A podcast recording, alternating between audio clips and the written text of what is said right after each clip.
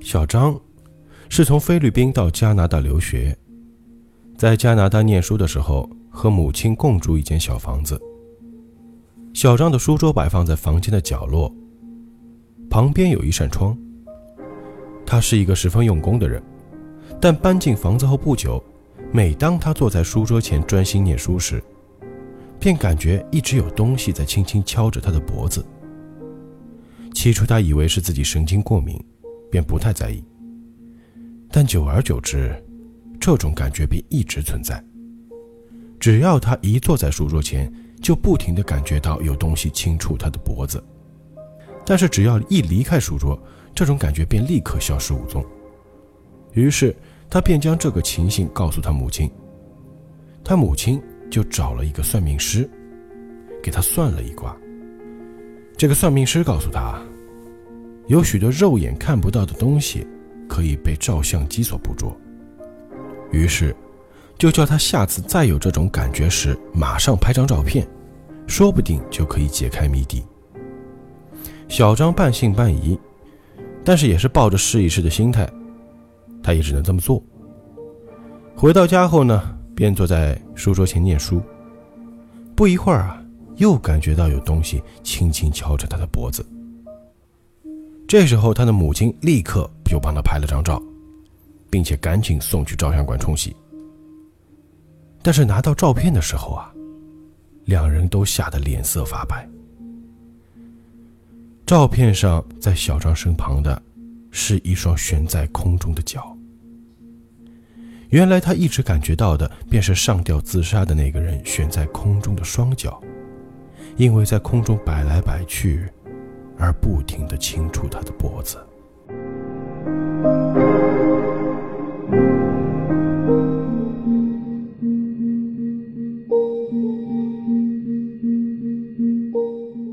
大家好，我是大周。那呃大家好，我是老钱。又到了引力奇说鬼故事的时间了。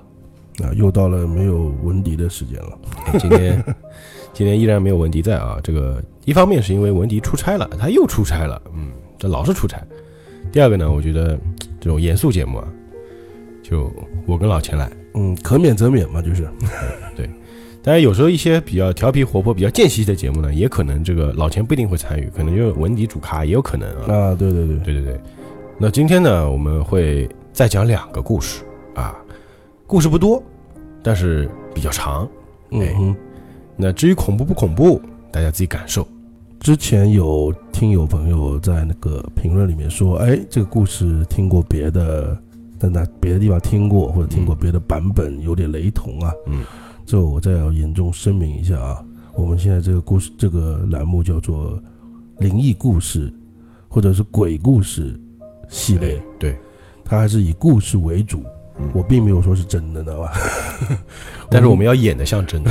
对对对，我们不是灵异事件，对吧？这个还是要分清，故事和事件是有区别的。有时候可能会讲灵异事件，这个我们会讲清楚啊，这啊个是灵异对对事件，说这个是真实事件。啊哈，那有时候我们就说这个是鬼故事，对，是故大家事。听，哎，听鬼故事，你可能会看到过同样的故事，这很正常。但是每个人讲出来感觉不一样啊，啊，对对对，我们会把它当成一个真故事讲的。然后我们也尽量会找一些大家没有听过的，哎大家对对就是是比较就是少听到的，哎或者怎么样，对吧？所以说大家就是听故事就好，就不要想那么多，对吧？啊，对对你听鬼故事目的是什么？就是享受那个恐怖感，对，啊，好吧？那么废话不多，就开始今天的故事环节。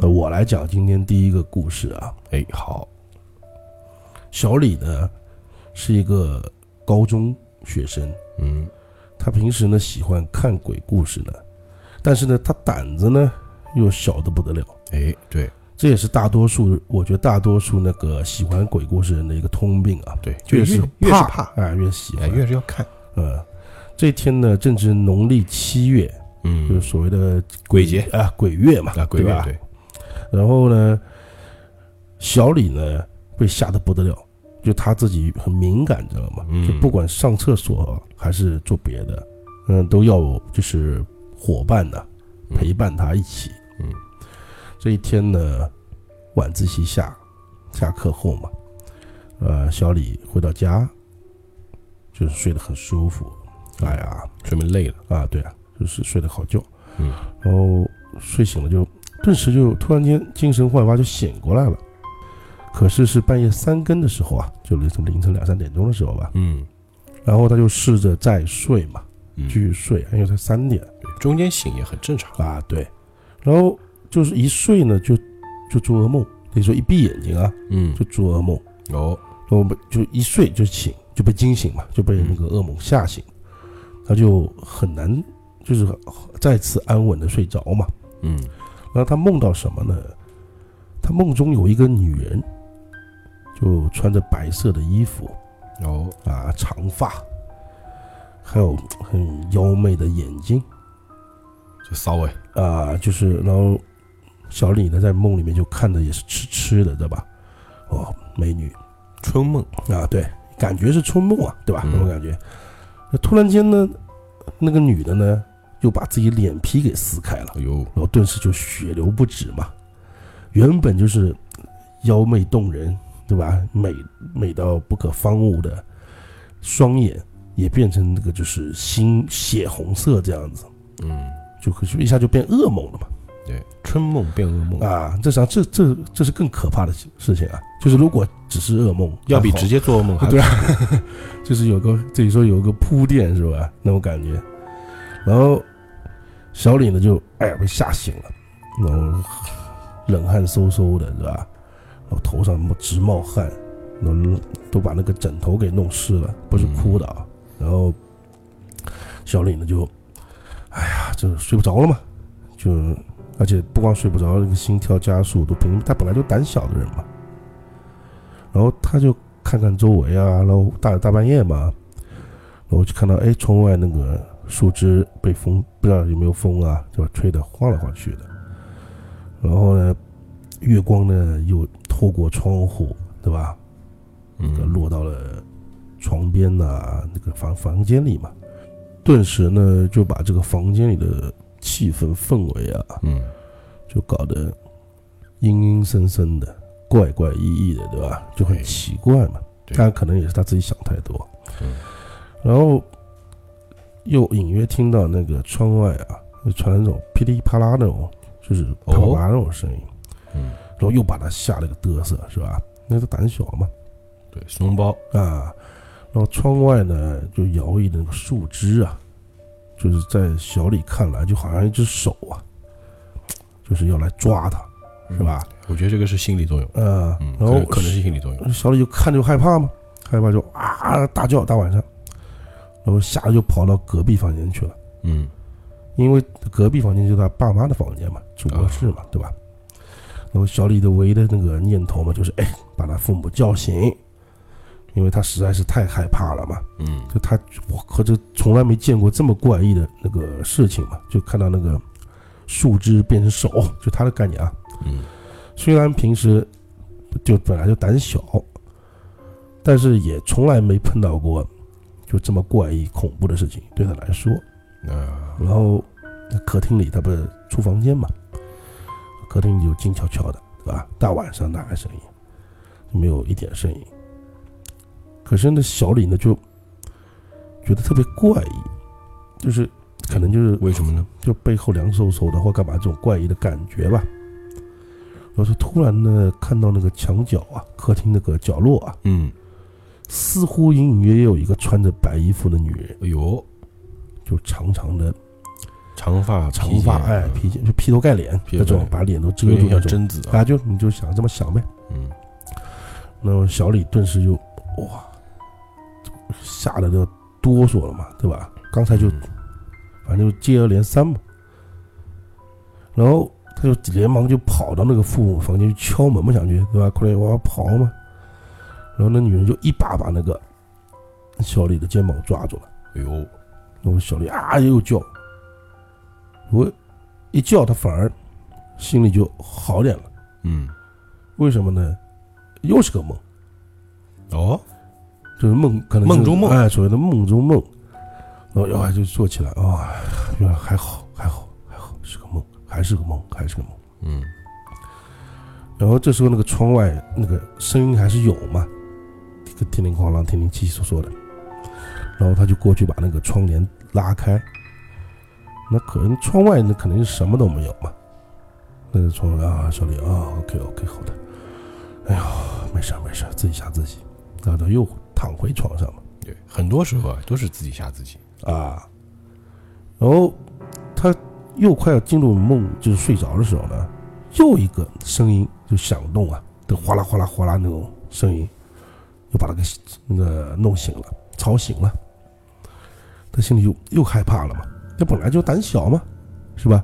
然后这时候又听到这种接二连三的，是吧？对，还一直来弄，对啊，他就想，这就算习惯嘛，这也要知道到底怎么回事儿嘛，对吧？虽然胆小嘛，嗯，那大半夜了，对吧？这是不是有人故意捉弄我呀？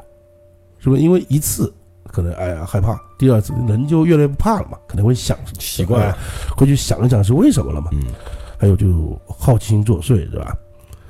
但是谁就一想又不对，就是他大半夜的，那家也住在是楼房嘛，嗯，二楼虽然不高，对吧？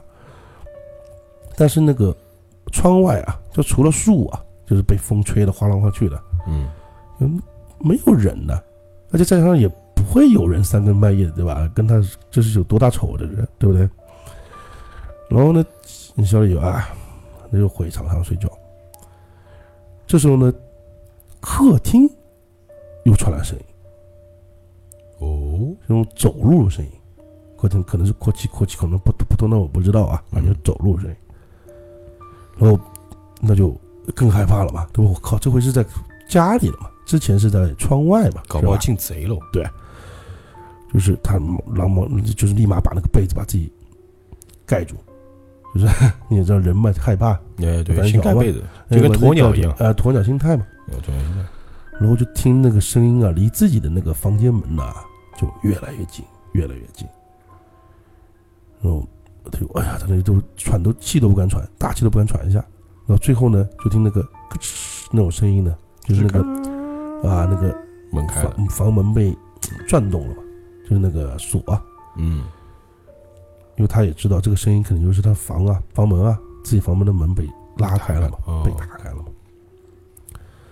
可是都这么晚了，就刚刚讲了嘛，三更半夜嘛，他父母也不可能会大晚上起来过来看他，毕竟他是个高中生的，对不对？哦对，不可能说 他爸大半夜还出来看看哎小孩，儿，不可能的。嗯。可是这个家里除了他爸妈还有谁呢？那没人了呀，没就人他们三个人嘛。然后他也不敢多想，是吧？那只敢就是蒙在那个被子里啊，就发抖，对吧？他也不敢看。嗯，他就听到那个轻微那个脚步声啊，就是越离自己那个床头就反正走过来了嘛。可突然那个人就躺在床床上了，就躺在旁边的等于说是。那小李就，我靠，这个这个是怎么回事儿，对吧？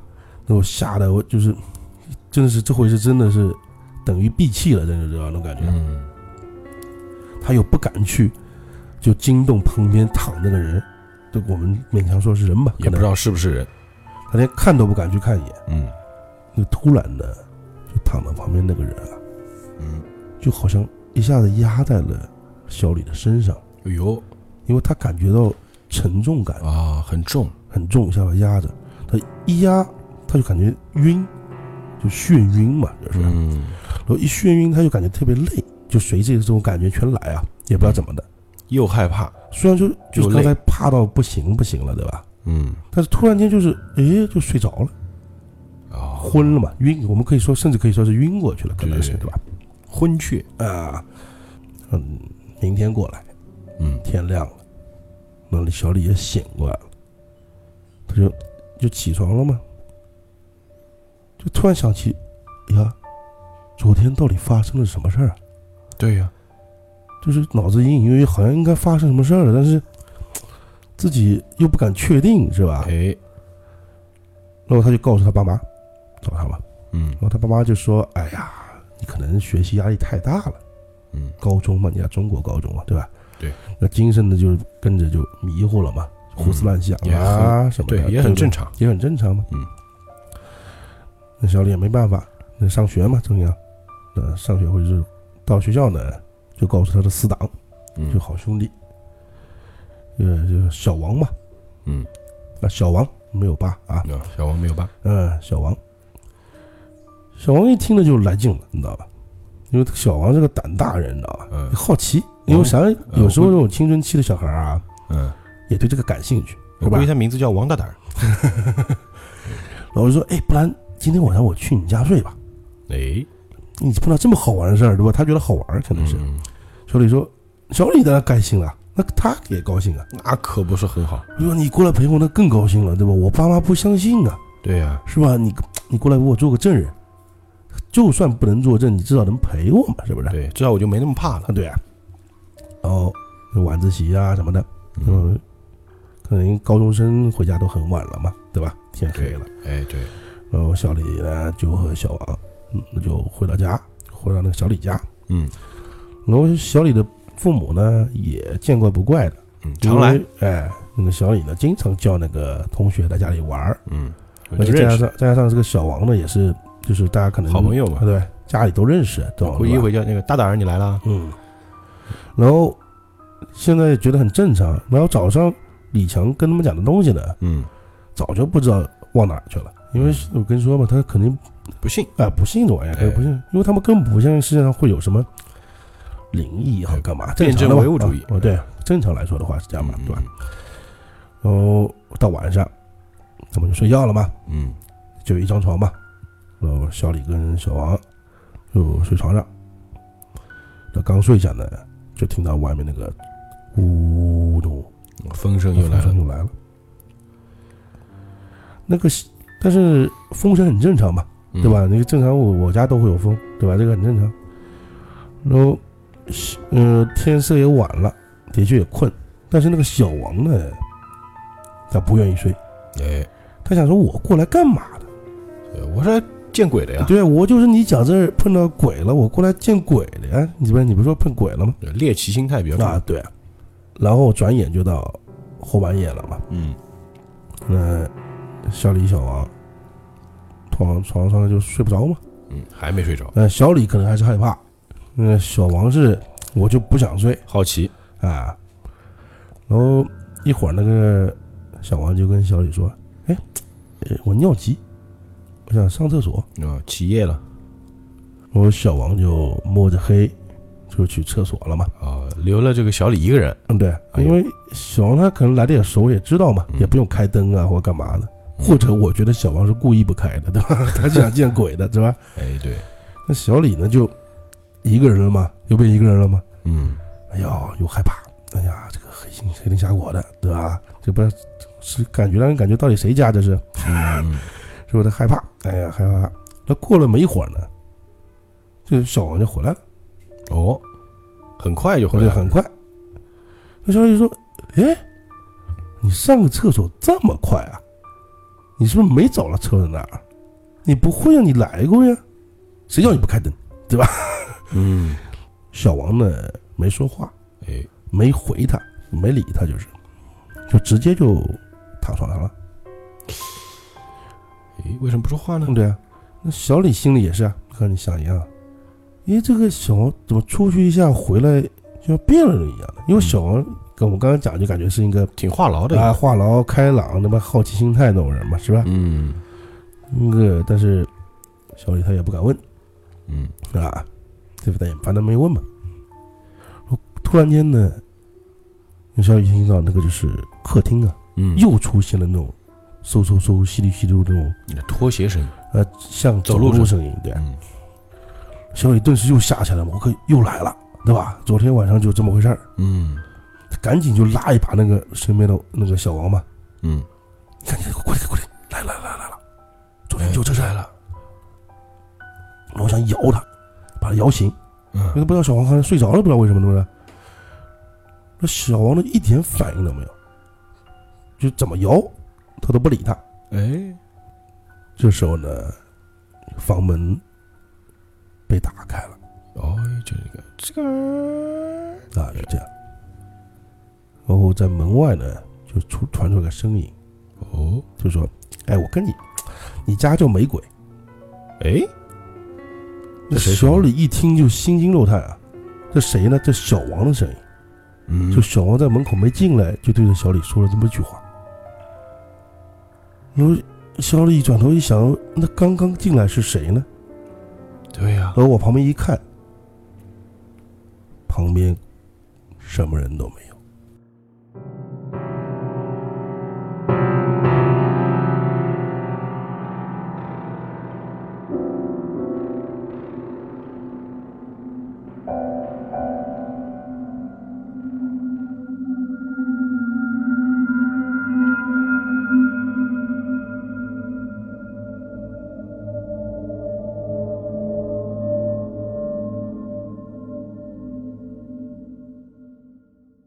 我想问问各位朋友啊，你们在生活当中有没有打过这个幺二零的急救电话呢？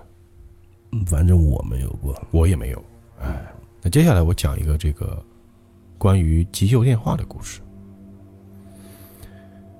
这个卫生局啊，做了一个机构的改革。那我们的主角叫平平啊，他就被下派到了一个医院的急诊部。那因为他声音比较甜美啊，哎，主任就安排他说暂时安排来接听这个幺二零的急救电话。啊，接线员哎，他这个医院是个小医院，规模不大，所以说这个急救电话这个接到次数也很少。那白天呢会有两个话务员上班，到晚上就留一个人值夜班。正好那天呢，这个平平就是第一天值夜班，所以别人下班后都走了嘛，他就一个人守在这个冷清清、空荡荡的值班室里面。大家也知道啊，这个医院啊，半夜里面其实阴森森的。嗯不过医务人员应该也习惯哎可了。能医务人员习惯了。嗯，但这个平平呢，可能比较年轻啊，就是胆子比较小。于是呢，他就为了打发时间，就拿了一本书，就半躺在这个床上。他会有个值班床嘛，啊，可以睡觉了。对，半躺床上看书。也不知道过了多久啊，突然一阵电话铃把他从睡梦中惊醒了。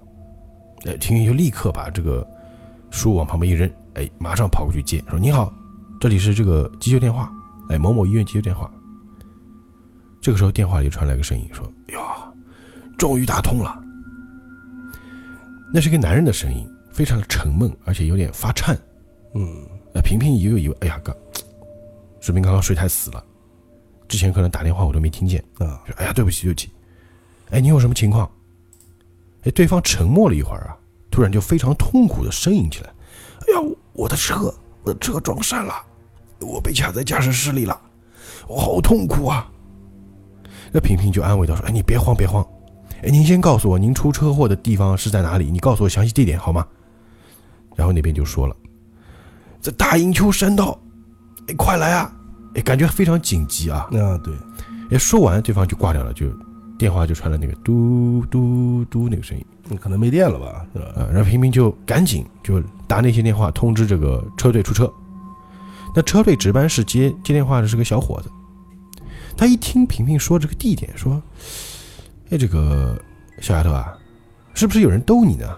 啊，这个大营丘山道啊，上个月因为山体滑坡已经封路了，你现在别说是车啊，人都过不去啊。”哦，哎，平平一听，哎，突然鸡鸡皮疙瘩就起来了，也不知道为什么就觉得一种莫名的恐惧感嗯啊。可能按照我们常理来说，他想了想，啊，会不会是恶作剧呢？这个我觉得也蛮常见的。哎，但是我觉得这个如果真有人这么恶作剧，有点过分啊。嗯哎，他可能想，哎，会不会是哪个朋友故意逗我的啊？嗯然后呢，他就说：“要不这样吧，我来查一查这个来电显示。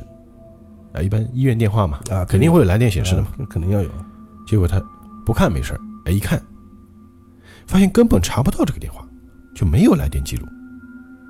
哎，这个时候他就觉得确实挺害怕的，啊、啊，于是就赶紧这个爬上这个值班室的床，把被子裹得紧紧的。哎，你没发现吗？就是胆小的人啊，都喜欢把被子裹得紧紧的。都是一个恶心。哎，其实都是自欺欺人，嗯对吧？你说哪个鬼进来看到你，对吧？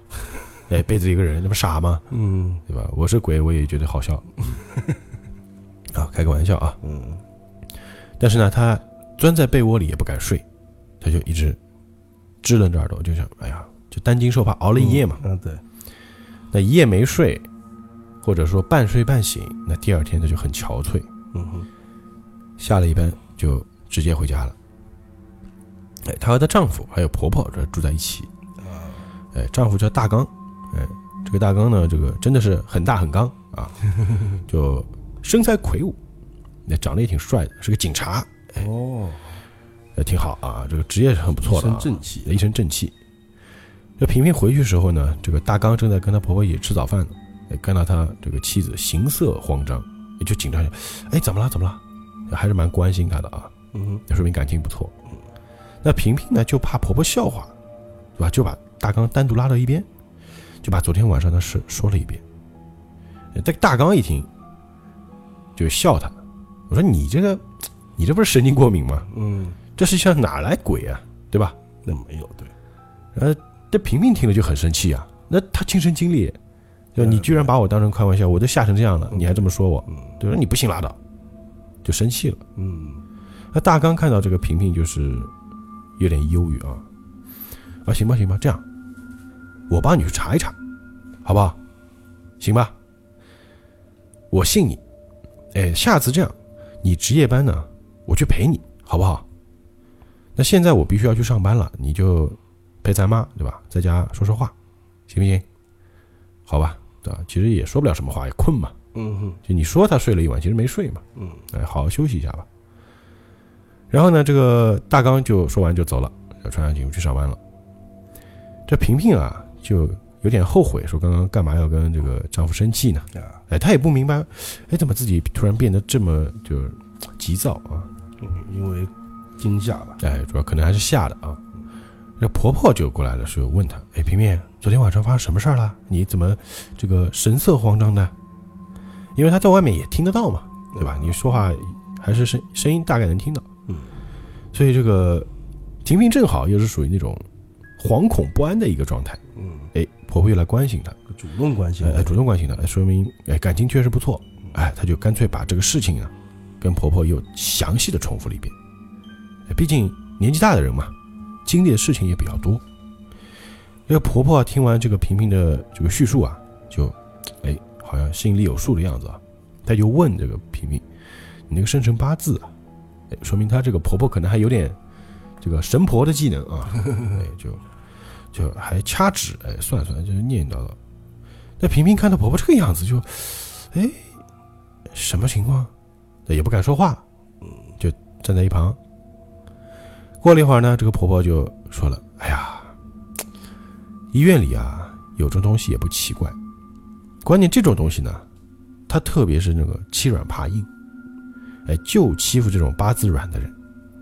我刚给你算了一下啊，你这个八字啊不硬，哎，就是八字比较软，女孩子嘛，对吧？这可能是时辰的问题啊。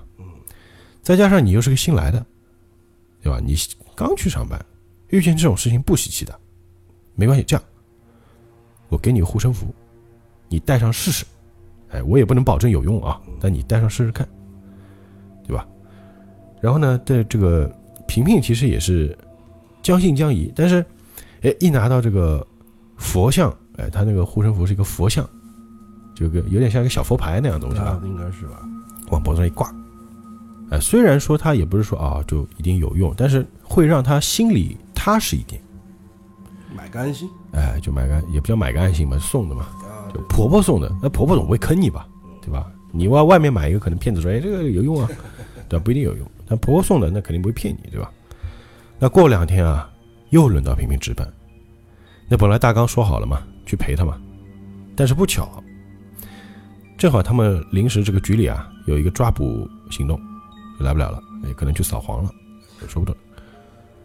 到了夜深人静时候呢，这平平就缩在值班室的这个床上，就又开始很紧张，也特别怕值班。你说第一次值班就碰到这种事，嗯那每次值班就想着，这是第二次嘛，这个时间呢就一分一秒过去，一直到了午夜都没有出现任何的异常。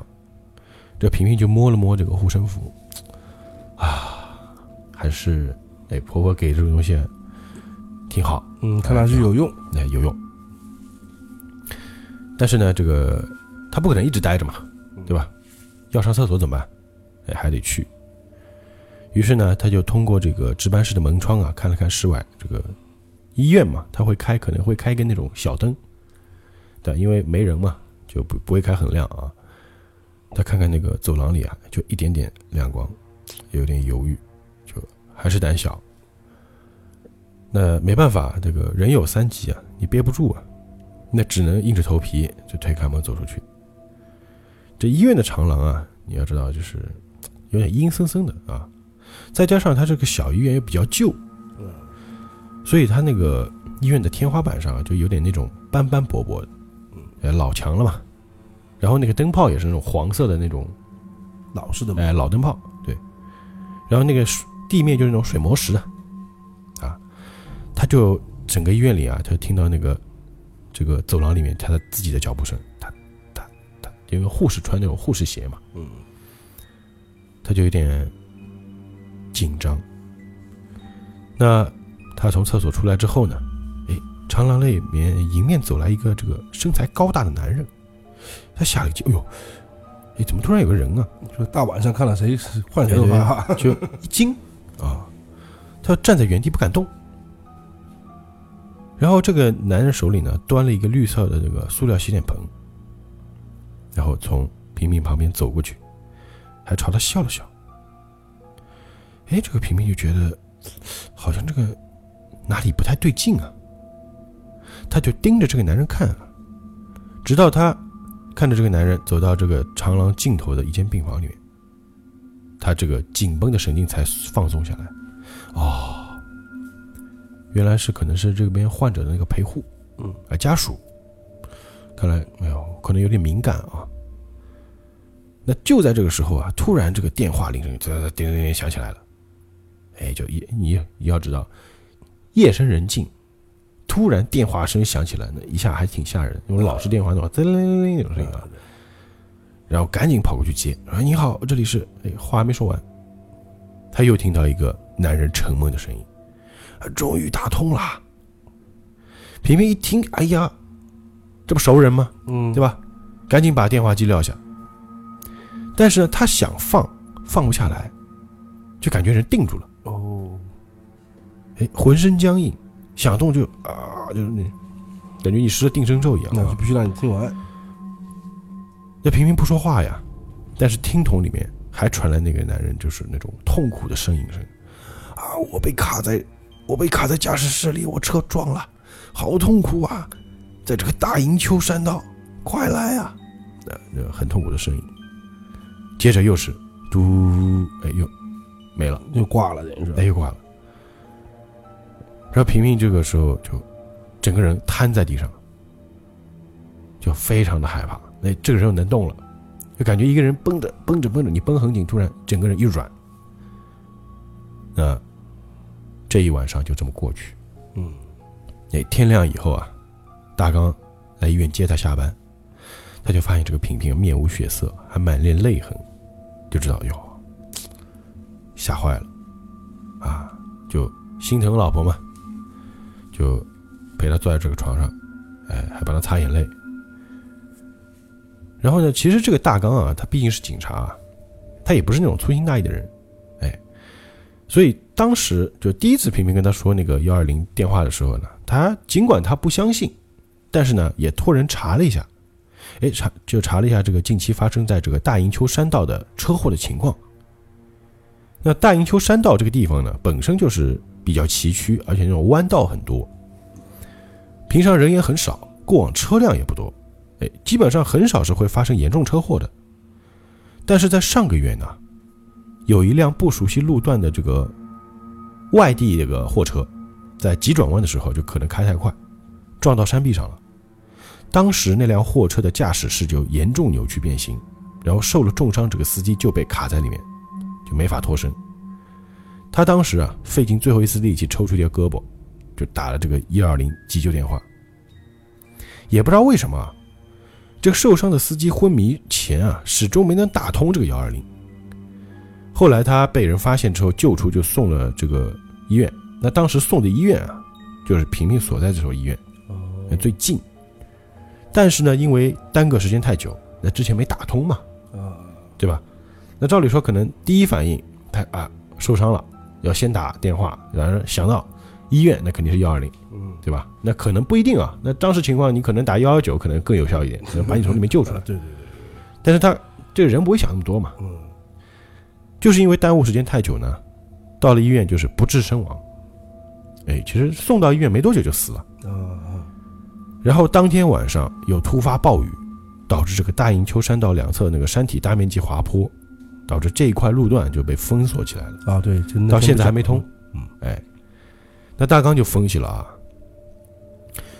我觉得吧，肯定是那个货车司机的这个亲戚或者朋友，哎，对医院有不满。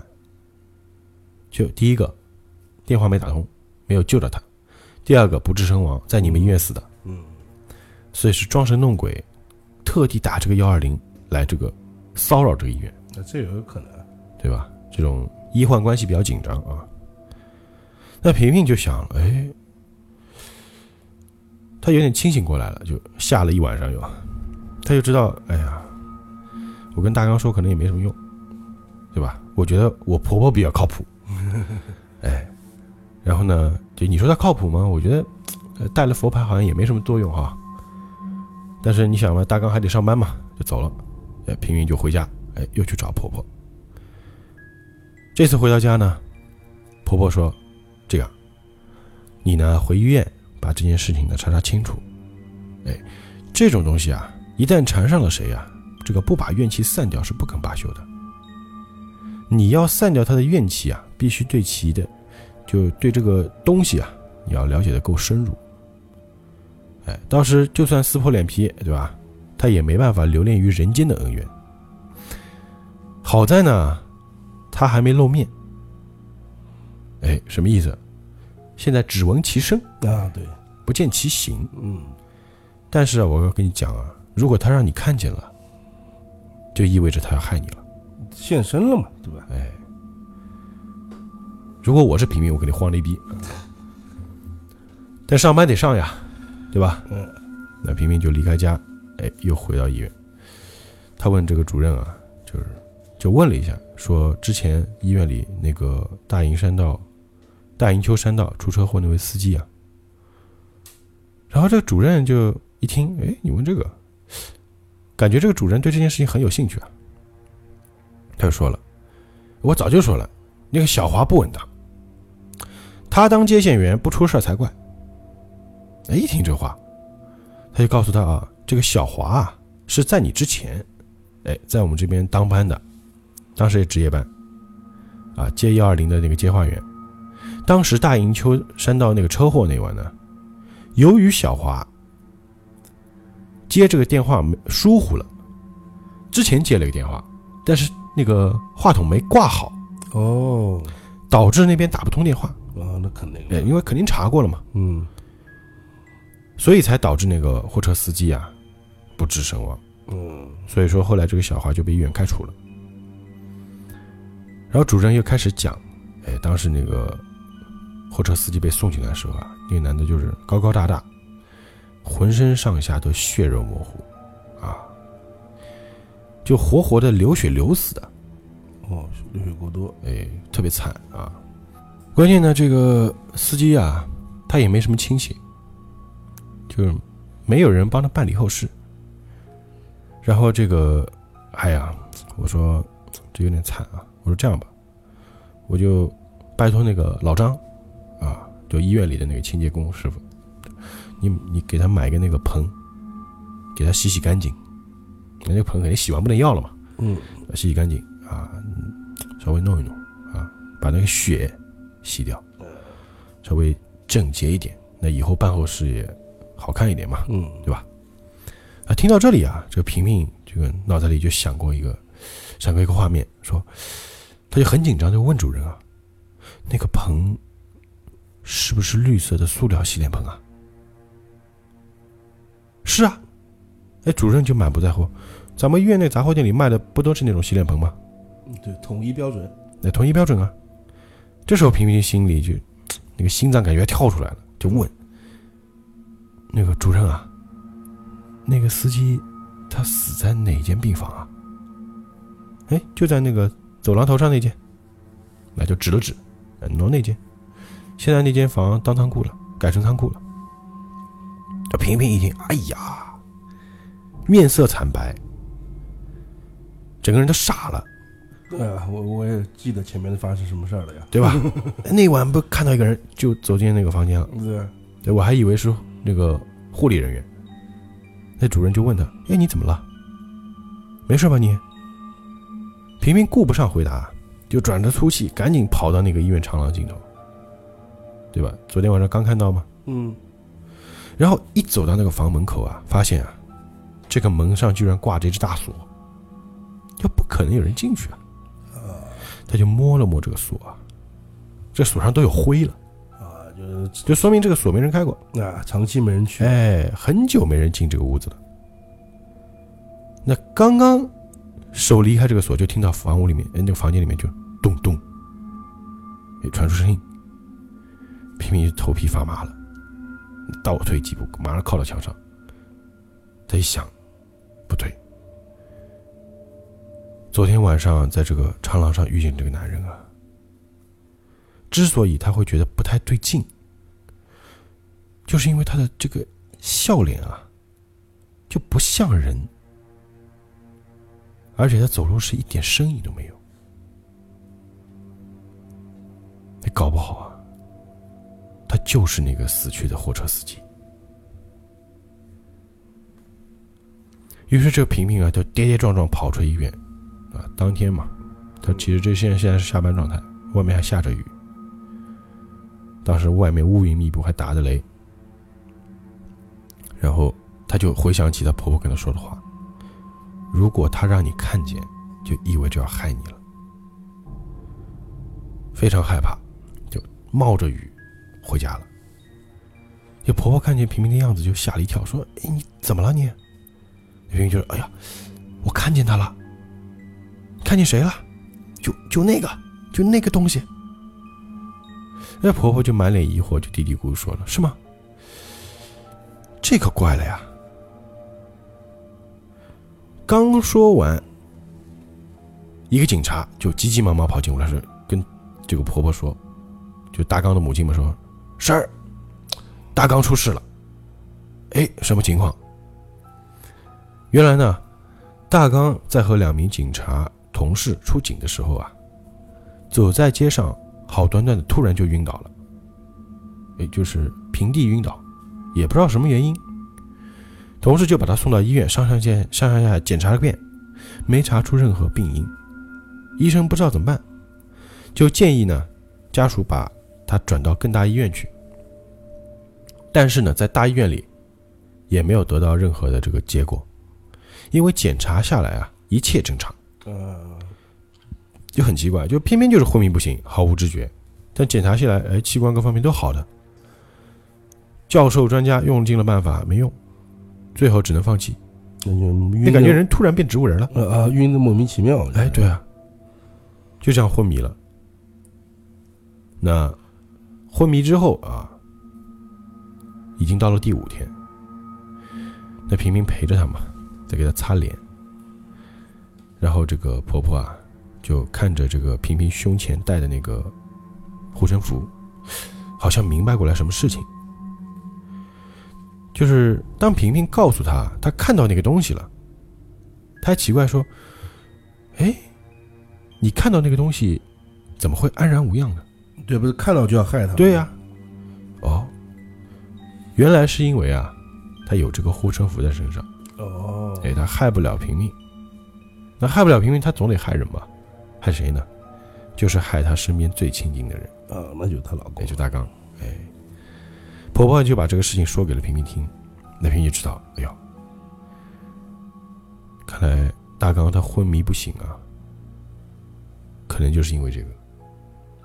听到这个，他就非常着急，怎么办呢？就问婆婆了，那怎么办呢？怎么救他呢？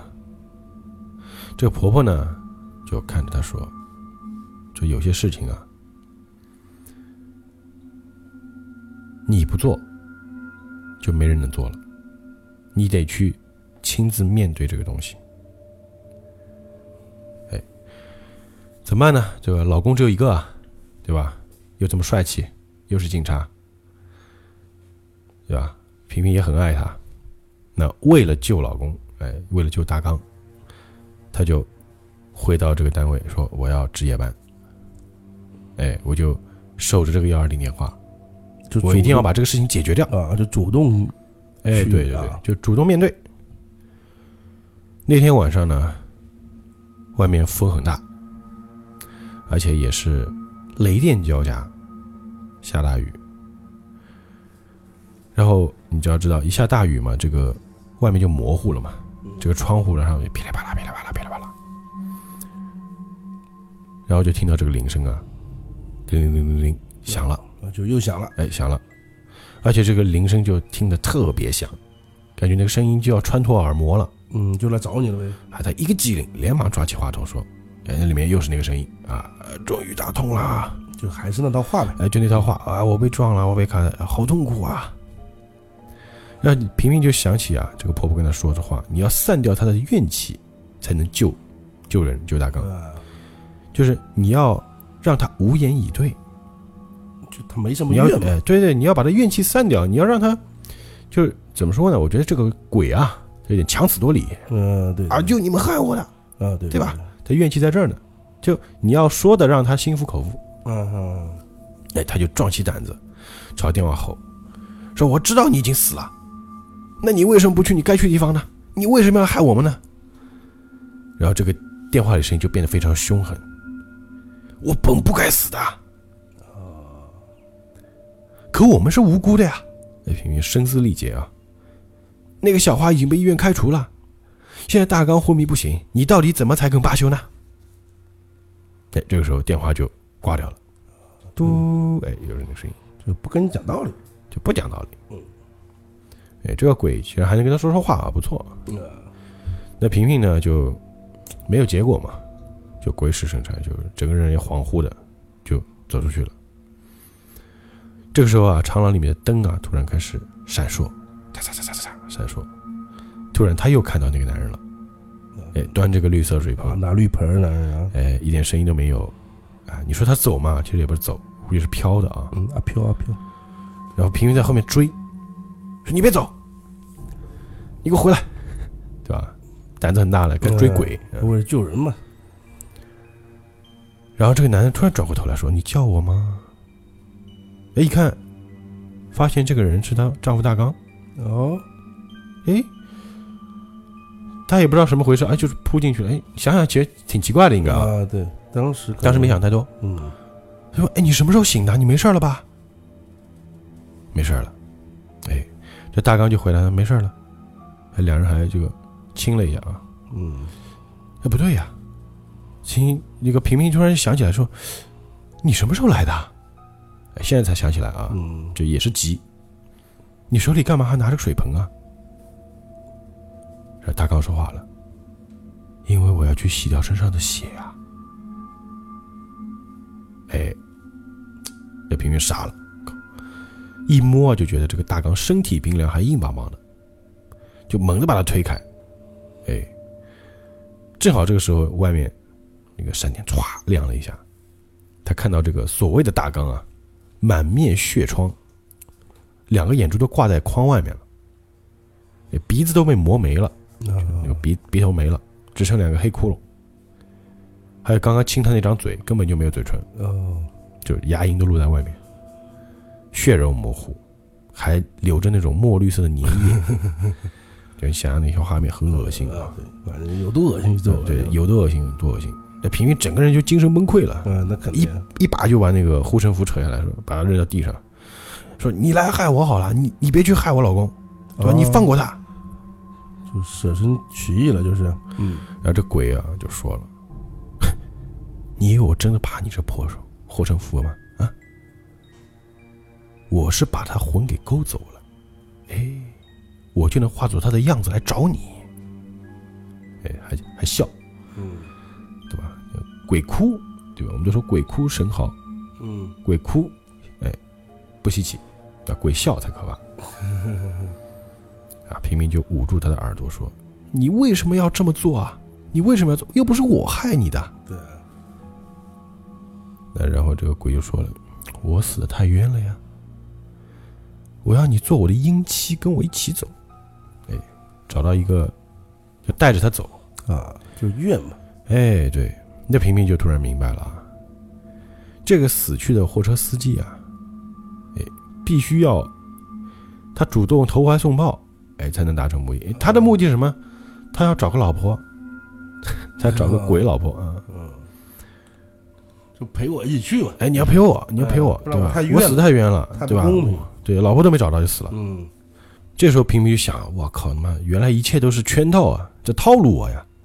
我刚刚还真的跟他亲嘴了呀！啊，怎么办呢？这感觉心都停止跳动了，非常惊恐。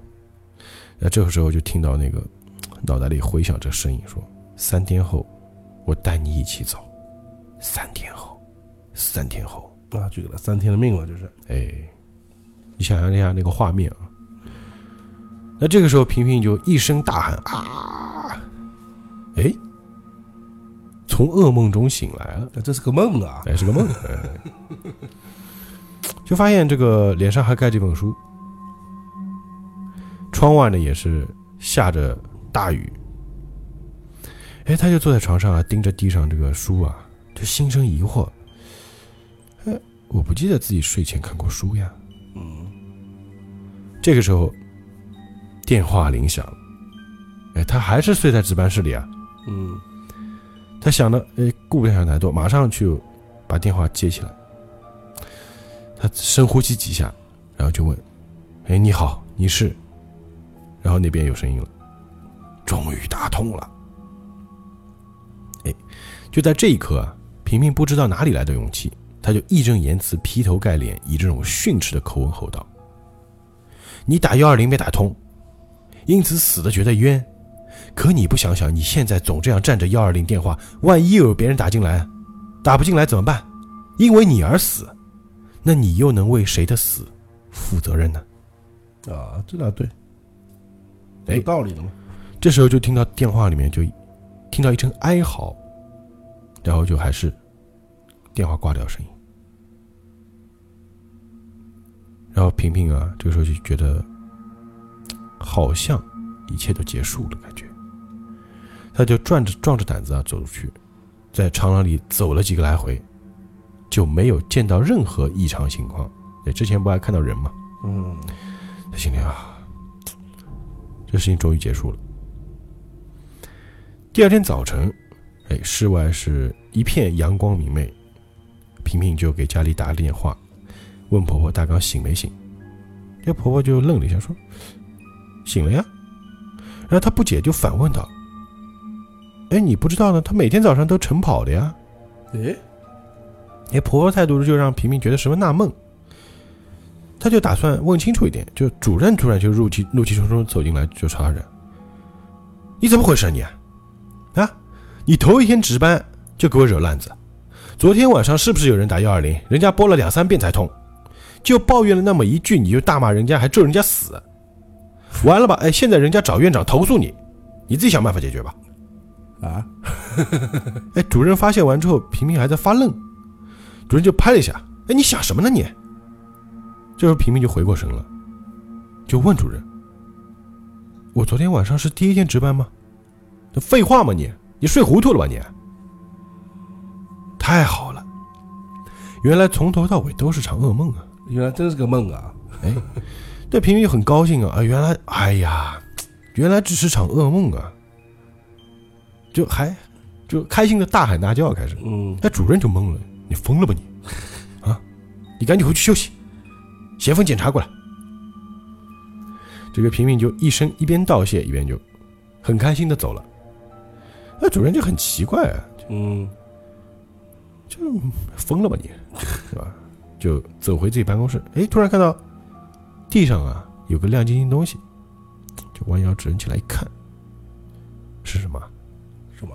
是一个佛像护身符。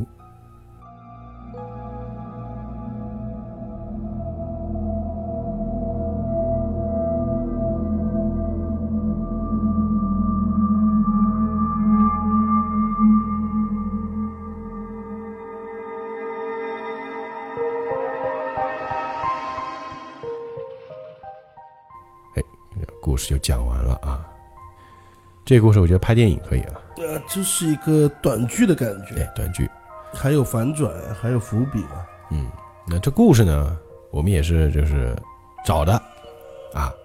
那我们通过自己的方式就讲给大家听。嗯啊，最后那个意思嘛，就是说，那大家去开放式结局嘛，那对吧？开放结局，那你们觉得这个事情是一场梦呢，还是真的呢？我觉得是真的。啊对吧？你自己想吧，哎我也不知道，好吧？那今天的鬼故事呢，我们就讲到这里。嗯哼，引力奇说的灵异故事，我们是每周五更新。嗯，那我们引力社的节目呢，在三个平台能够听到，首先是网易云音乐、喜马拉雅，还有荔枝 FM。想要加入我们的这个群内讨论呢，可以加我的微信幺三八幺五零三三三九幺。好，那今天的故事就讲到这里，啊，下周五不见不散，愿引力与你同在。同在，同在，同在。